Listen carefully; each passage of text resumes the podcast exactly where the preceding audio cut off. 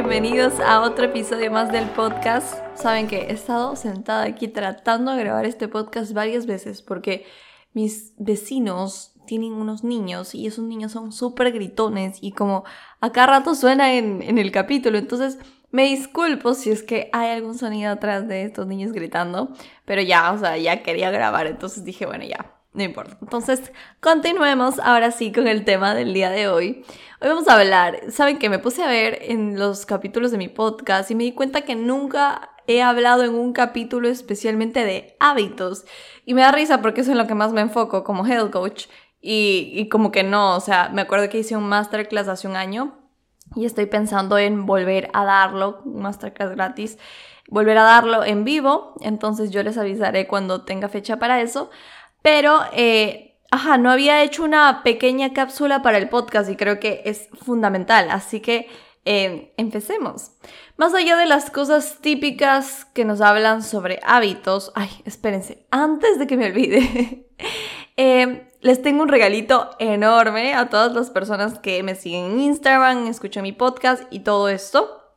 Bueno, voy a regalar seis sesiones de health coaching a seis personas eh, que llenen la encuesta que les voy a dejar en la parte de la descripción de este podcast. Ustedes solo van, llenan la encuesta y yo voy a elegir a seis personas de estas que han llenado la encuesta, voy a elegirlas conscientemente, no sorteo, eh, de acuerdo a lo que me hayan respondido y todo y eh, les voy a regalar una sesión de health coaching donde vamos a evaluar en dónde se encuentran en este momento, cómo están sus hábitos, eh, qué necesitan cambiar, qué necesitan mejorar, qué estrategias necesitan aplicar eh, y tal vez dónde se están saboteando que no les permite avanzar en los hábitos que quieren cultivar.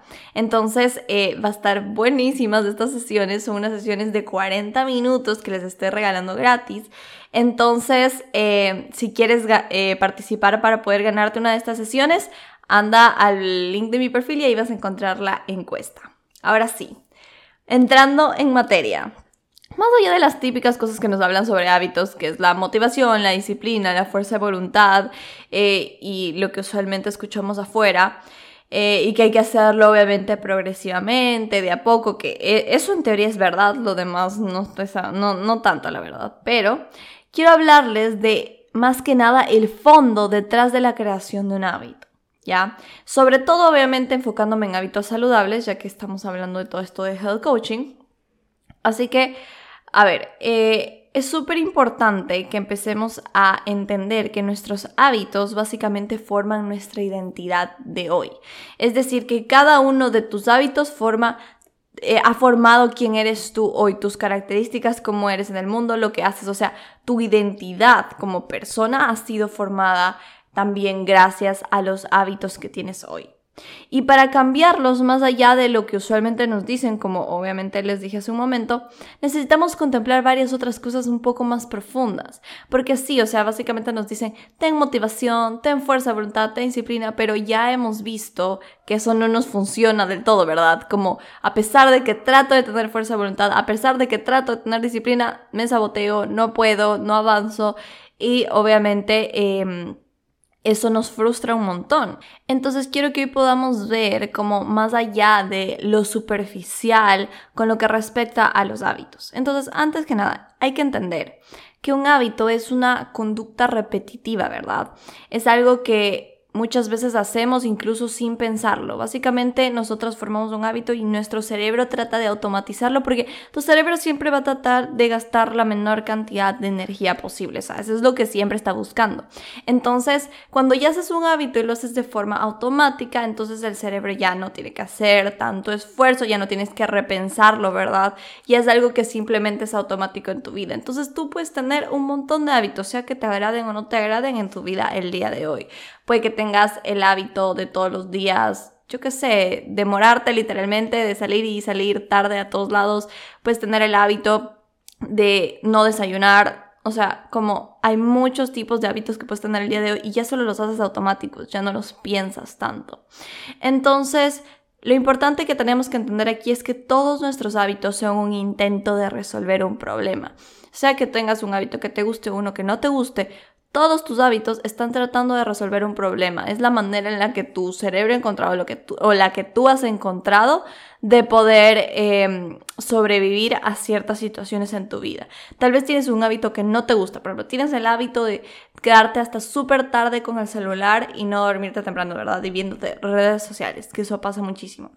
Muchas veces ese hábito es algo que te está ayudando a resolver un problema. Tal vez en la noche es el momento donde más abrumado te sientes o más abrumado te sientes, donde tienes demasiadas cosas en la cabeza, donde la verdad estás lidiando, siempre lidias con emociones incómodas. Entonces tu manera de no lidiar con eso complicado tal vez fue sumergirte en las redes sociales a esa hora porque es la hora donde más te sientes abrumado y entonces ya no tienes que lidiar con eso. Entonces estás resolviendo básicamente un problema, ¿verdad? En ese momento de ahí no es de la manera funcional, pero lo estás resolviendo. Entonces, todos esos hábitos son un intento de resolver un problema. Y quiero que no te culpes y te taches de que sí es que tengo este hábito porque soy indisciplinado, lo que sea. Tienes este hábito porque es la manera en la que has encontrado para solucionar algo. Ya, pero no, no, no es que dice mucho o sea, no es como que para que te culpes como persona por mantenerlo, sino más bien trates de entender que está tratando de cubrir ese hábito que está tratando de solucionar.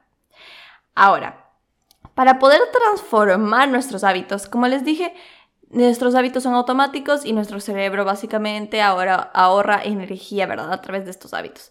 Ahora, transformar un hábito, cambiar un hábito, requiere muchísima energía, o sea, requiere que nuestro cerebro de nuevo tenga que hacer un nuevo patrón y que tenga que adaptarse a nuevas actividades.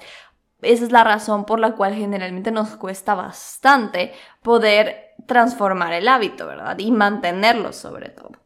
Entonces, más allá de lo usual, quiero hablarles de cuatro cosas que te necesitamos empezar a considerar en el momento de transformar un hábito y que nos van a ayudar a hacerlo de la forma profunda, o sea, de la que verdad nos va a ayudar a sostenerlo. Entonces, primero tenemos nuestra intención, segundo, nuestras creencias, Tercero, un cambio de identidad. Y cuarto, eh, tener las estrategias correctas, que yo las he denominado así porque yo las encasillé literalmente dentro de mi método como estrategias de hábitos holísticos. Es decir, que son estrategias que nos permiten implementar hábitos considerando cuerpo, mente y alma, eh, que es lo que realmente nos permite sostenerlo a largo plazo. Ahora, vamos a adentrarnos en cada una de estas, así que no se preocupen si es que quedaron un poco confusas.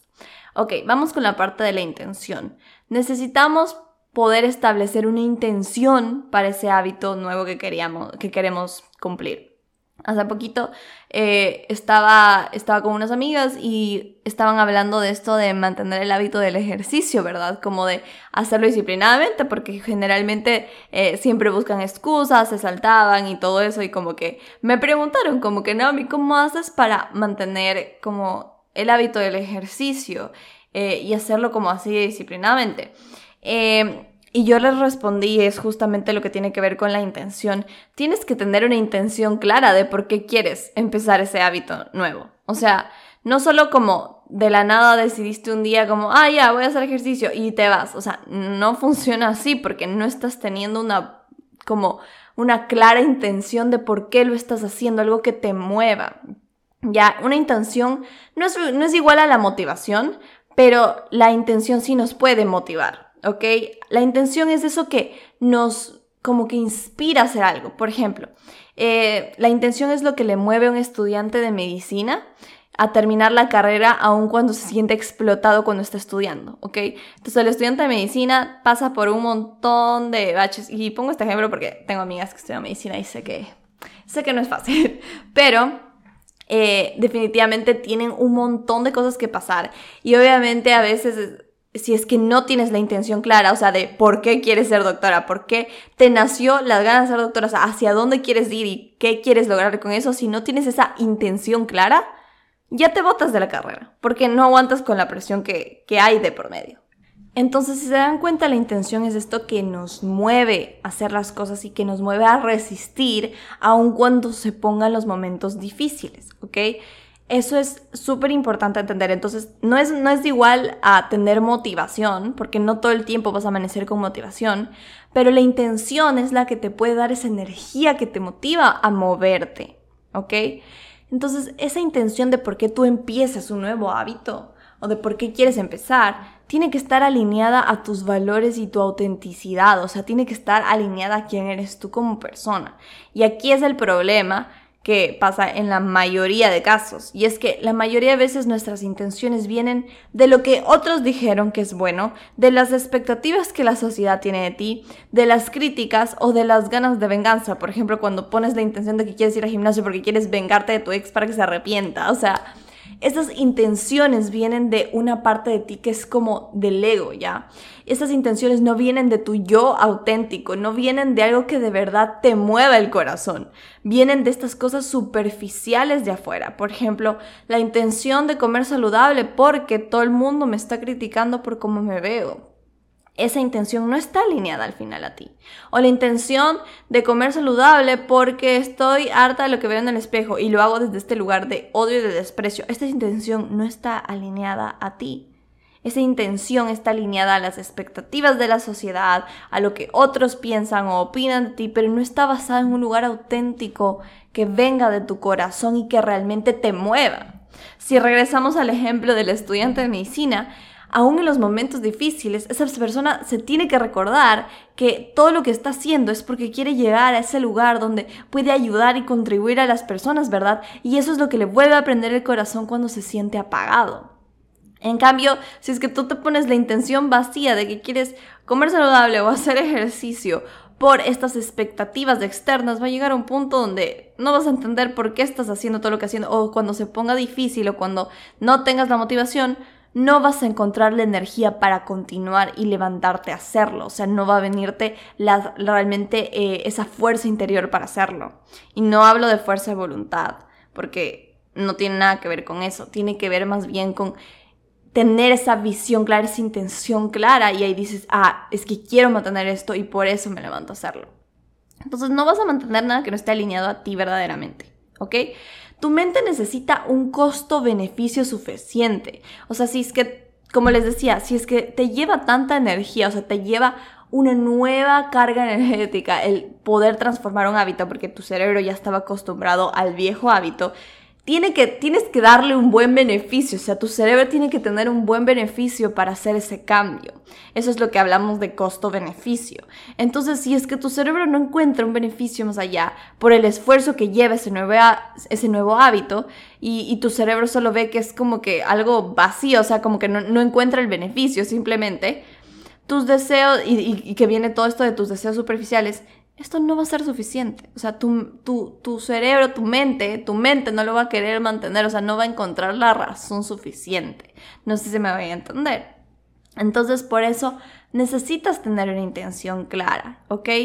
Pero esta intención clara debe estar realmente basada en conocerte a ti, por eso yo trabajo tanto en esta parte del trabajo interno cuando hablamos de hábitos, porque si tú no te conoces a ti y no te conoces lo que realmente quieres y lo que tu corazón quiere y no has hecho un trabajo de quitarte las creencias de estas de las expectativas de la sociedad y limpiar tu mente de creencias que no te corresponden, vas a estar actuando en base a todo lo que la gente espera de ti, todo lo que los otros quieren y todo lo que tratas de aparentar y no de tu realmente de tu verdadera esencia, perdón.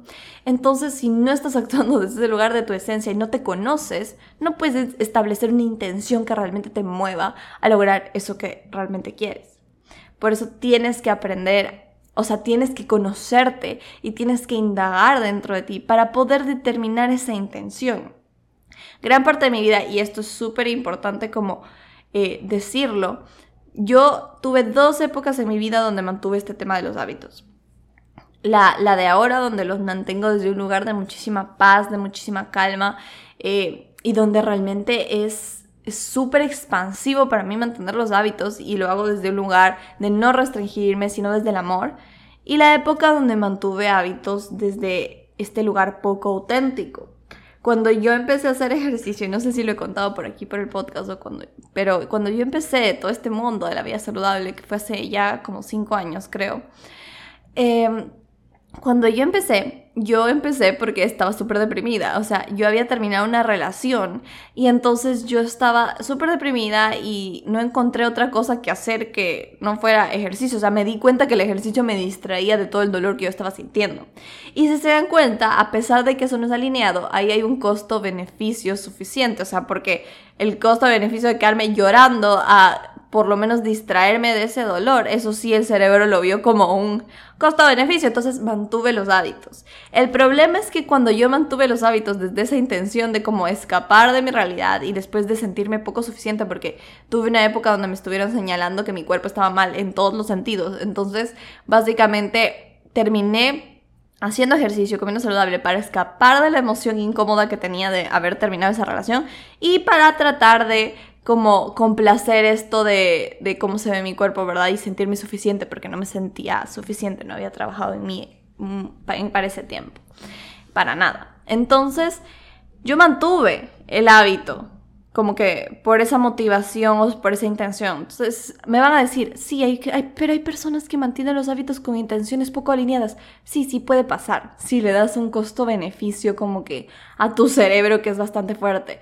Pero ¿qué pasó aquí? O sea, yo terminé quebrándome después de esta intención. ¿Por qué? Porque esta intención no estaba alineada a mí.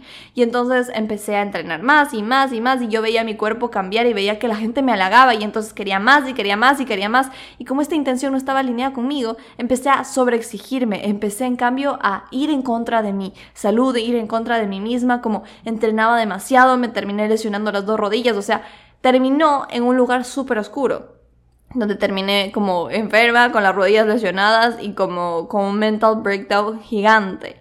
Entonces, sí, o sea, podrías establecerte una intención poco alineada y tener un costo-beneficio alto. Esto de, por ejemplo, la típica como, quiero que mi ex se arrepienta. Entonces ya, tienes tu costo-beneficio y tu intención clara, pero te vas a terminar rompiendo al final del día y ese hábito no lo vas a terminar manteniendo a largo plazo, sino por un cierto tiempo hasta que te quiebres, hasta que si es que no llegas a sanar y si no llegas a hacer el trabajo interno, esto va a llegar a sabotearte, va a llegar a llevarte una relación caótica con la comida, con tu cuerpo, a nunca sentirte suficiente. Entonces, por eso esa parte es súper importante, ¿ok? Entonces, por eso tú tienes que poder primero hacer ese trabajo de conocerte, de entenderte y de ahí estableces una intención.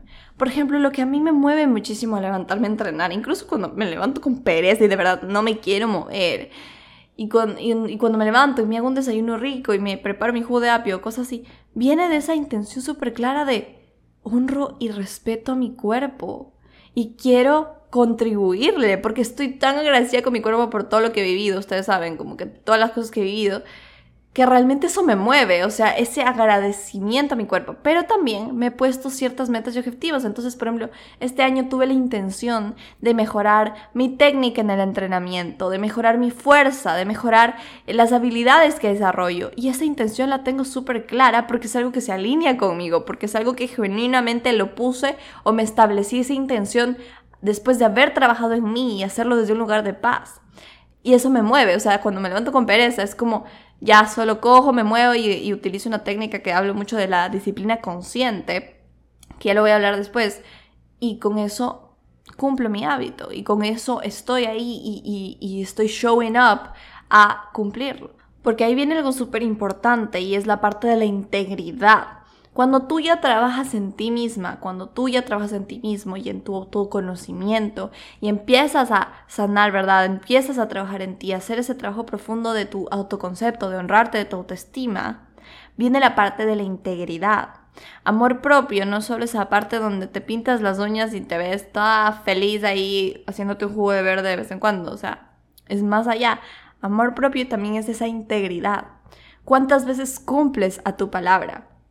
A la palabra que te pones a ti misma. Puedes cumplirle a los demás, pero ¿cuántas veces te cumples a ti misma tu palabra y haces lo que dijiste que ibas a hacer? Eso fue una de las cosas que más me chocó cuando empecé en este mundo del amor propio y empecé a hacer el trabajo profundo. Cuando me dijeron, ¿cuántas veces cumples eso que te dices que vas a hacer y realmente te lo cumples a ti misma? Porque cada vez que tú te fallas a ti misma, cada vez que tú fallas a tu palabra, estás, estás como quebrantando tu amor propio porque ni siquiera puedes confiar en ti misma. Entonces, esa parte fue la que me choqueó y fue como ser súper consciente de las cosas que me digo que voy a hacer y poder cumplir esa palabra porque me honro, porque me respeto, porque respeto mi palabra, así como a veces nos desvivimos por cumplir nuestra palabra con otras personas para que confíen en nosotros, desvivirnos por cumplir nosotras mismas nuestra propia palabra, ¿verdad? Y estar showing up a esas cosas que dijimos que íbamos a presentarnos, pero muchas veces no lo hacemos. Entonces la intención y la integridad se conectan. ¿Por qué? Porque si tú tienes una intención clara, que ya la tomaste, ya la hiciste en base a haberte conocido, después, si ya tienes esa intención clara y honras esa decisión que tomaste de crear ese hábito, entonces ahí viene la parte de la integridad de cumplir tu palabra, ¿verdad? De saber que estás honrando esa decisión que tomaste y que por, por lo tanto la vas a cumplir. Por eso los hábitos también, cuando hablamos de creación de nuevos hábitos, son esas decisiones conscientes que estamos tomando. Si los hábitos eran algo automatizado, cuando estamos creando un nuevo hábito, estamos tomando una decisión consciente de hacer esa transformación. Y entonces ahí entra muchísimo la parte de qué tanto he trabajado en la relación conmigo mismo que puedo honrar y respetar mi propia palabra. Y esta es la forma en la que, porque nuestra mente siempre, a ver, nuestra mente siempre nos va a estar tratando de negociar, ¿verdad? Eh, y hay que diferenciar muchísimo entre cuando la mente está negociando para sabotearte y cuando la mente está eh, está diciéndote necesitas descansar, necesitas parar, entonces hay una diferencia entre ambas. Pero muchas veces la mente nos está negociando solo como dándonos las 10.000 excusas para no presentarnos a ese hábito. Y ahí nosotros tenemos que poder ver cuando esa mente quiere sabotearnos y decir, no, yo quiero honrar mi palabra y honrar la toma de esa decisión que tomé de crear este nuevo hábito, sabiendo y regresando a el por qué empecé ese hábito, es decir, volviendo a la intención cuando yo vuelvo a esa parte de la intención y me conecto con el por qué decidí que ese hábito lo quiero implementar en mi vida, eso es lo que te va a dar la energía y la fuerza para tomar esa decisión de nuevo, pararte y no hacerle caso a lo que tu mente te quiere sabotear en ese momento. Y aquí es importante decir, tu mente te está tratando de proteger, no es tu enemiga, o sea, no, aquí no estamos de enemistad con la mente.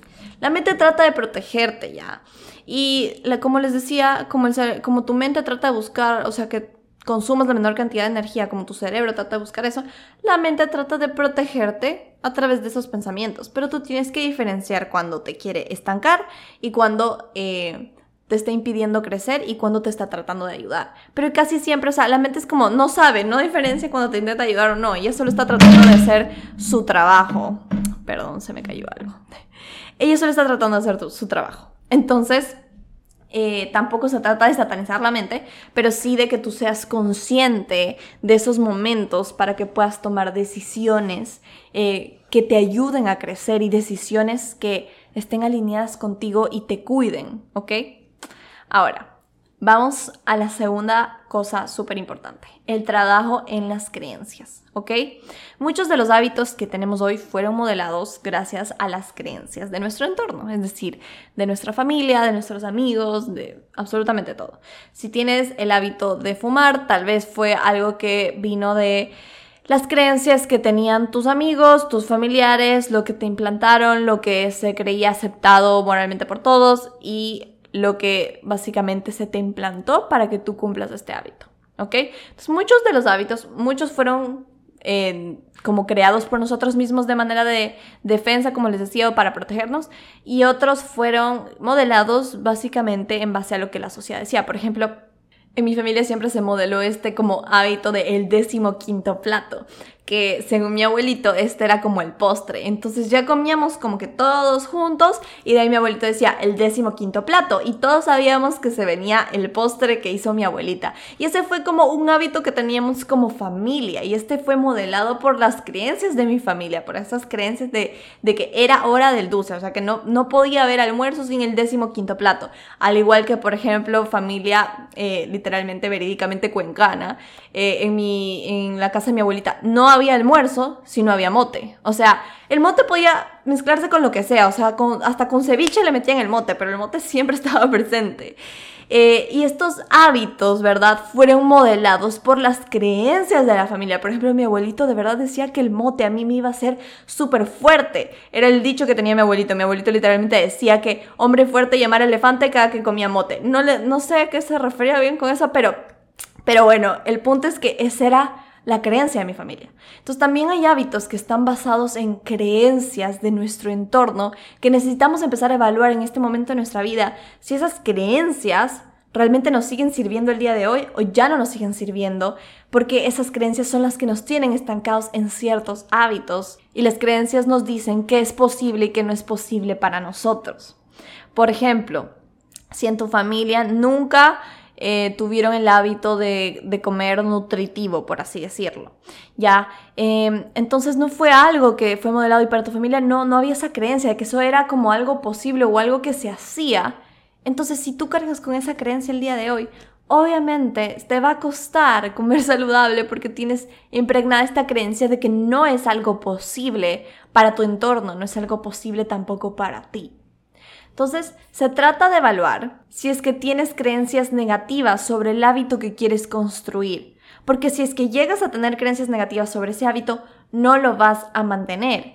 Por ejemplo, exactamente lo que les acabo de decir en este momento. Si nosotros tenemos esta creencia, o se creó esta creencia en mi familia, en mi entorno, de que comer saludable no era algo posible porque a ninguno, de, a ninguno le gustaba, ninguno lo podía mantener, yo me quedé con esa creencia. Y entonces, cuando yo traté de implementar hábitos saludables después, esta creencia va a como jalarme para atrás cada que yo quiera empezar ese ese nuevo hábito.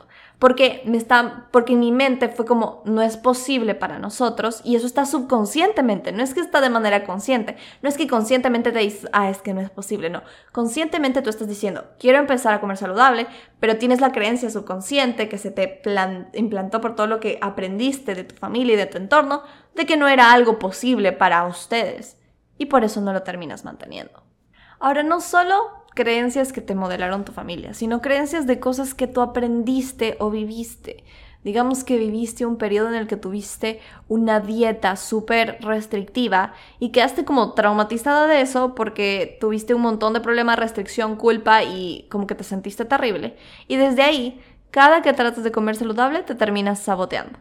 Y esto viene de una creencia. Se impregnó esta creencia de que comer saludable es algo peligroso, de que es algo que te hace daño eh, o que te causa mucho dolor emocional. Entonces, si es que tú tratas de implementar hábitos hoy sin haber sanado esa creencia o transformado esa creencia que se impregnó de alguna experiencia que tuviste, te vas a seguir saboteando cada que quieras empezar. Por eso es importante evaluar la parte de las creencias. Voy a hacer un proceso de reprogramación. Yo tengo un ebook que ni siquiera lo he anunciado aún por Instagram, pero tengo un ebook que lo modifiqué reciente, hace poco, porque lo lancé hace como un año o dos. Pero le hice un montón de, le hice algunas modificaciones y se llama Tres estrategias para comer saludable y no fallar en el intento. Creo que sí se llama. ya, y esta, este pequeño ebook, este pequeño librito, yo les puse unos ejercicios al final donde les hago varias preguntas donde pueden empezar a indagar si en su historia familiar o experiencias tienen alguna creencia que les pueda estar saboteando. Em, entonces también les voy a dejar el link para que puedan descargar el ebook si es que están buscando eso de ahí. Pero el punto es que aquí necesitamos empezar a reprogramar creencias. Y eso trabajo un montón en mis sesiones, hacer el proceso de empezar a reprogramar esa creencia que se quedó con una creencia alineada que sí nos funcione para los hábitos que queremos tener hoy. Así como se impregnó la creencia en un momento y esa fue nuestra realidad, podemos cambiar la creencia para tener otra realidad, otros resultados. Y eso es otra cosa que muchas veces no nos dicen cuando hablamos de creación de hábitos. Ahora, esto va de la mano también con la identidad, que es del otro punto. Si tus hábitos actuales han creado tu identidad hoy, tu identidad refuerza esos hábitos. Es decir, ¿a qué, ¿a qué nos referimos con identidad? Nos referimos al conjunto de rasgos o características de una persona o cosa que nos permiten distinguirlas de otras en conjunto. Esto lo saqué de, de, afuera, por si acaso, no es mi definición. Entonces, conjunto de rasgos, características de una persona que permiten distinguirla de otras. La identidad es lo que te distingue a ti como persona, ¿verdad? Ahora, si es que tus hábitos crearon también esa identidad, Tu identidad del día de hoy refuerza esos hábitos viejos y para poder cambiar esos hábitos viejos también tienes que cambiar de identidad porque están como entrelazados uno de otro. Necesitamos empezar a cambiar esa identidad que tenemos. Si tú, por ejemplo, eras la persona que tenía esas características de que siempre se queja, siempre se hace menos, siempre se hace pequeña eh, y siempre le va mal en todo, entonces necesita haber un cambio en esas características que te distinguen y eso empieza en cómo te ves, cómo te percibes, tu autoconcepto. Necesitas empezar a cambiar el concepto que tienes de ti mismo. Porque si tienes el concepto de que eres vago, de que nunca logras nada, de que nunca lo vas a poder hacer, entonces esa sigue modelando tu identidad y por lo tanto sigue modelando los hábitos que tienes porque los hábitos que tienen van a corresponder a esa identidad. Y por eso tienes que cambiar esas características con las que te identificas, esa manera en la que te ves a ti misma o a ti mismo para poder adoptar también estos hábitos diferentes que vayan de conjunto. ¿Ok? Entonces no se trata, mira, si es que tú el día de hoy te ves que como la que se queja, como la que siempre le va mal en todo, eso no es un, algo como real. Muchas veces viene de lo que aprendimos, de lo que nos modelaron en la sociedad, de experiencias que tuvimos, pero aquí absolutamente todo ser humano es capaz. O sea, cuando ya empiezas a ver el poder que vive dentro de todos nosotros, te das cuenta que cada ser humano es pura luz, cada ser humano es pura potencial literalmente puro, que cada persona tiene tantas cualidades, pero se nos ha nublado la vista de ver nuestro verdadero concepto de, personas con todo este potencial, toda esta energía. Entonces necesitamos empezar a cambiar o quitarnos esa venda que nos pusimos de la manera en la que nos vemos y empezar a cambiar esa identidad. Ahora este cambio de identidad tiene que ir de la mano obviamente con los hábitos. Una cosa que eh, se hace en conjunto, no es que primero cambias tu identidad sola, sino que mientras vas cambiando hábitos también vas cambiando de identidad. Pero si estás tratando de, por ejemplo, cambiar el hábito de hacer, el, de hacer ejercicio, pero siempre te estás quejando de absolutamente todo, esos, ese como hábito y esa identidad no, no, van no van juntos, ¿verdad? Y entonces tampoco vas a poder hacer ese cambio duradero si es que tu identidad vieja sigue arrastrando tus hábitos viejos. Y por eso es importante empezar a hacer ese trabajo de primero conocerte, Conocerte para saber en qué lugares necesitas empezar a alumbrar, qué lugares tal vez están lastimados, qué lugares tienen heridas que me están trayendo una identidad que no quiero porque me está trayendo resultados que ya no me agradan, que ya no me gustan. Es donde necesito empezar a ver y ver todo el potencial que sí tengo. Si eres la persona que constantemente se queja, empieza a buscar cosas de las que puedes agradecer todos los días. Tal vez aún haya queja, pero ya estás agregando el agradecimiento y poco a poco vas a ir desplazando esa, ese rasgo de la queja en tu vida. Y así más o menos con las diferentes áreas en tu vida. Si eres alguien que constantemente está criticando, trata de buscar cosas en las que puedes alabar de otras personas en vez de criticar para que vayas desplazando ese rasgo de tu identidad y vayas trayendo uno nuevo. Es decir, nosotros lo primero que tenemos que hacer para un cambio de identidad es ser súper conscientes de qué estamos haciendo hoy, de qué patrones automáticos tenemos, de qué cosas no nos estamos dando cuenta que estamos haciendo todos los días que no nos están llevando a ese lugar que queremos. Una vez que somos conscientes de esas cositas que estamos haciendo o de esos rasgos o características que estamos reforzando todos los días, una vez que somos conscientes, siento que es como el lugar más poderoso para voltear esas cosas, o sea, para cambiar a lo que sí queremos ir adoptando. Yo, por ejemplo, siempre fui una persona que en el tema de la comida y el ejercicio se caracterizaba como súper indisciplinada, como que nunca servía para nada de esto. Y poco a poco fui cambiando esa manera en la que me veía a mí misma y que fue haciendo el trabajo esto del amor propio y la integridad, porque también fui dándome cuenta que no me cumplía mi palabra y entonces empecé a darle mucha más importancia al peso de mi palabra y empecé a darme mucha más importancia a mí y eso empezó a cambiar la identidad con la que me veía, ¿verdad? O sea, la identidad que tenía y la manera en la que me veía consecuentemente son cositas que podemos empezar a ser conscientes, pero que va muchísimo de la par. O sea, necesita haber un cambio en esa mentalidad, en esos rasgos que te caracterizan, que están atados a tu vieja manera de vivir, para también, para que vayan de la mano con esos nuevos hábitos que estás queriendo crear. Y ya como punto final, otra de las cosas súper importantes es tener estrategias correctas para impulsar estos hábitos, que yo les decía que yo les llamo estrategias de hábitos holísticos, porque yo las encasillé dentro de ese, em, de esa como clasificación. Entonces aquí va la parte súper importante, a diferencia de lo que nos dicen, ¿verdad? Tienes que tener la fuerza de voluntad y la disciplina, que yo le llamo disciplina forzosa, que es como la que nos enseña afuera, ¿verdad? Es ese tipo de disciplina, la forzosa, donde básicamente te dicen como tienes que siempre presentarte a hacer ejercicio tienes que ganarle a tu mente en todos los sentidos. Pero digamos que tuviste un día difícil, un día donde viviste una situación súper dolorosa, terminaste una relación, tuviste algo, y en la disciplina forzosa es como, no importa lo que te haya pasado, tienes que ir a hacer ejercicio. En una disciplina consciente, que es la que yo manejo dentro de estas estrategias de hábitos holísticos, se trata de entender o sea, primero aprender a diferenciar cuando es autosabotaje y cuando tu mente te pide descanso. Y cuando lo sepas diferenciar, se trata de entender que tu vida no es lineal y que tú tienes momentos de altos y bajos y que sepas respetar también los momentos donde estás abajo y sepas escuchar qué necesitas para acompañarte en ese proceso. Tal vez lo que necesitas un día difícil no es necesariamente entrenar, sino es eh, escuchar un podcast, ponerte ropa calientita, meditar, y eso también entra dentro del autocuidado y entonces ahí aplica la disciplina consciente, que cuando sabes que no estás en condiciones de hacer algo, te das el permiso de manera compasiva, a diferencia de la disciplina forzosa que siente que, que te hace básicamente sentirte ahogado por la necesidad de cumplir.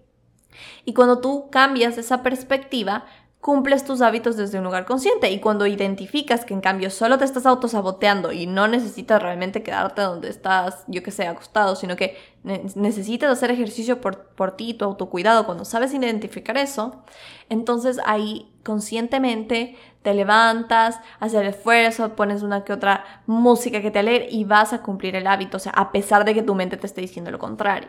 Y es un poco más o menos, o sea, de forma Resumida, cómo funciona esto de la disciplina consciente, que es una de las primeras estrategias que yo uso muchísimo para la creación de hábitos. De ahí otra que me enfoco muchísimo es que en vez de enfocarnos en todo lo que hay que cambiar, en todo lo que está mal, yo hago un enfoque en todo lo que sí estoy haciendo bien para potenciar eso, ya, y que eventualmente se vaya desplazando lo que no quiero tanto. Entonces empiezo a enfocarme en qué si, qué si estás haciendo bien, qué si te viene bien. Y esas cosas refuérzalas y ponlas como más arriba para que sientas primero, porque lo que pasa cuando creamos hábitos usualmente es que nos sentimos como un fracaso tras fracaso tras fracaso y por eso nos rendimos. Y necesitamos poder enfocar en las cosas que sí estamos haciendo bien para que sepamos que tenemos una victoria en el proceso y eso también nos incentiva a hacer las cosas. ¿Ok? Otra estrategia que es súper importante y es acompañar nuestros hábitos de placer. Lo que les dije hace un momento del costo-beneficio, ¿verdad? Que nuestro cerebro siempre va a buscar el costo-beneficio. Si tú estás tratando de implementar un hábito, pero lo estás haciendo desde el odio y aparte cuando sales de hacer eh, ejercicio o como cuando estás preparándote tu comida saludable, estás estresada mientras alguien te grita y mientras tú estás enojada con el otro gritándole y mientras no estás ni concentrada en lo que estás haciendo o estás pensando en todo el estrés después, no vas a mantener ese hábito porque no estás teniendo ese o sea, tu cerebro no está encontrando ningún beneficio de eso, o sea, solo te está viendo más estresada haciéndolo. Entonces tú necesitas acompañar de esos hábitos que quieres transformar, o sea, esos que quieres implementar, necesitas acompañar placer de esos hábitos. Por ejemplo, voy a prepararme un desayuno más nutritivo, no estoy acostumbrada a hacer eso, pero este es mi nuevo hábito que quiero implementar. ¿Qué hago? En vez de estresarme y estarme gritando con mi jefe en el teléfono, lo que hago es poner música, pongo un lindo ambiente, me pongo mi ropa cómoda, feliz y mientras bailo, porque me encanta bailar si es que ese es tu caso, que si lo hago yo, mientras estoy bailando y cantando, me preparo mi desayuno. Eso agregó placer. Y entonces tu cerebro va a empezar a identificar ese hábito con una sensación de placer. Y eso es lo que te va a ayudar a mantenerlo. Son pequeños tips que les estoy dejando. Miren, les estoy dejando perlas ahí, como que para que puedan eh, ir viendo un poco estas estrategias. Y otra cosa que es súper importante y es parte de estas estrategias es construir un apego seguro contigo mismo. ¿Y a qué me refiero con esto? Me refiero a que si es que cada vez que tú, si es que llegas a fallar en algún hábito o en alguna cosa que estás transformando, te criticas, te juzgas, te dices, yo qué sé, fallaste en esto, y dices, ay, qué estúpida que soy, qué estúpido que soy, ay, es que no sirvo para nada, ay, es que esto, y constantemente te estás diciendo eso, ¿qué identifica tu cerebro? Sea, identifica que cada que hagas ese hábito hay un castigo, o sea, hay un dolor.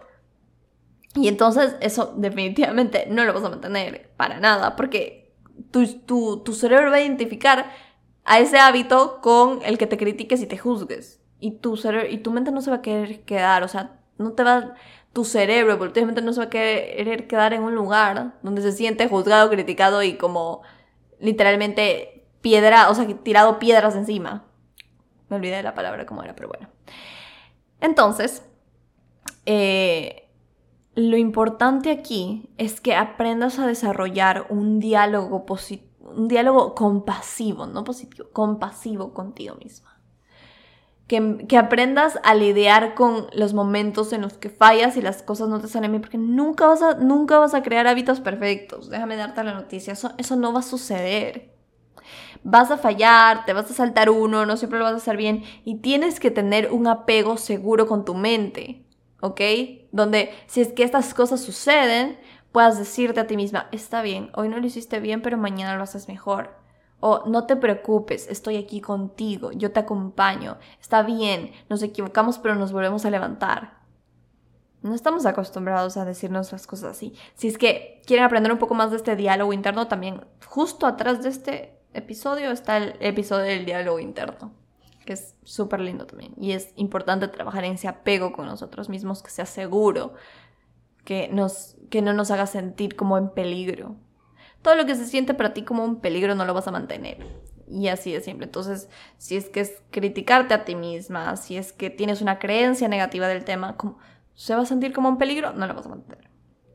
Entonces, eso es súper importante. Y bueno, les dejé una pequeña cápsula de todo un tema de hábitos que es bastante como extensa, por eso yo también me gusta trabajarlo en pilares en mis sesiones, de ir trabajando los distintos pilares con las personas. Eh, porque la idea, o sea, mi, mi, idea como trabajo como health coach es que las personas se puedan convertir en esas personas que mantienen hábitos. O sea, mi, mi propósito con las sesiones de health coaching nunca es que dependas de mí para mantener un hábito y dependas de mí para y que me, y que me preguntes a cada rato qué debes hacer. No. Mi propósito como health coach es ayudarte a convertirte en la persona que mantiene hábitos saludables y que lo hace desde un lugar de una buena relación con la comida, con el cuerpo, contigo misma, o sea, ese es mi propósito. Entonces, me enfoco muchísimo en trabajar los pilares que te ayudan a convertirte en esa persona que mantiene sus hábitos. En que tú misma seas la persona que busque dentro de sí esa sabiduría interior para cumplir esos hábitos. Y ese es como el punto más importante. Pero bueno, eso es todo por el episodio de hoy. Espero que les haya gustado mucho. Siento que de verdad fue como un mini masterclass de este tema. Em, si tienen alguna duda, escríbanme sin problema. Yo estoy súper abierta a responder todo, a conversar con ustedes. Y si es que saben que alguien necesita este episodio, no duden en compartir. Así que con eso nos vemos en un próximo capítulo.